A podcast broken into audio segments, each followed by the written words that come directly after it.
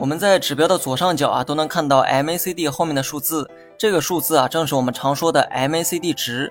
而 MACD 的数值呢，就等于红绿柱线的大小。所以了解红绿柱线的由来呢，才是关键。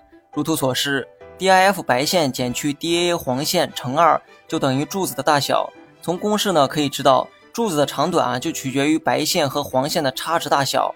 二者的差值越大，对应的红绿柱就越长；差值越小，红绿柱就越短。如果二者的差值为负数，柱子呢就会是绿色；二者的差值为正数，柱子呢就是红色。